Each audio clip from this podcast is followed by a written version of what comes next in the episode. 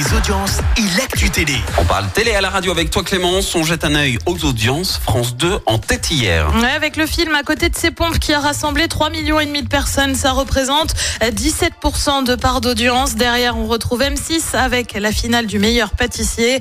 TF1 complète le podium avec New Amsterdam. TF1 condamné. Et oui, tout comme la société de production Endemol, décision du tribunal de Lille en cause la diffusion d'images de deux candidates sans nu en coulisses lors de l'élection de Miss France 2019. Il s'agit de Miss Aquitaine et Miss Corse. Elles n'avaient pas donné leur consentement pour la diffusion des fameuses images. La chaîne et la production avaient évoqué un regrettable incident.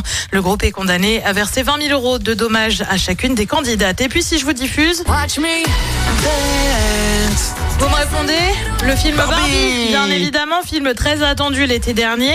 Eh bien, la réalisatrice Greta Gerwig sera la présidente du jury euh, pour le prochain festival de Cannes. La 77e édition aura lieu en mai. L'année dernière, c'est le film Anatomie d'une chute qui avait reçu la Palme d'Or. Et le programme ce soir c'est quoi Eh ben sur TF1, tu sais, c'est la série Ah Panda avec Julien Doré. Sur France 2, comme tous les jeudis, c'est envoyé spécial. Sur France 3, c'est le film Les Bois Maudits. Et puis sur M6, c'est le foot avec la Ligue Europa et le match de Marseille face à Brighton. C'est à partir de 21h. C'est, ce sont les deux derniers épisodes hein, pour euh, pour Panda. Il me Après, semble bien, oui. terminé. Après c'est fini. Après il n'y a plus de Julien. J'espère qu'il va signer euh, pour une nouvelle euh, saison, on sait jamais.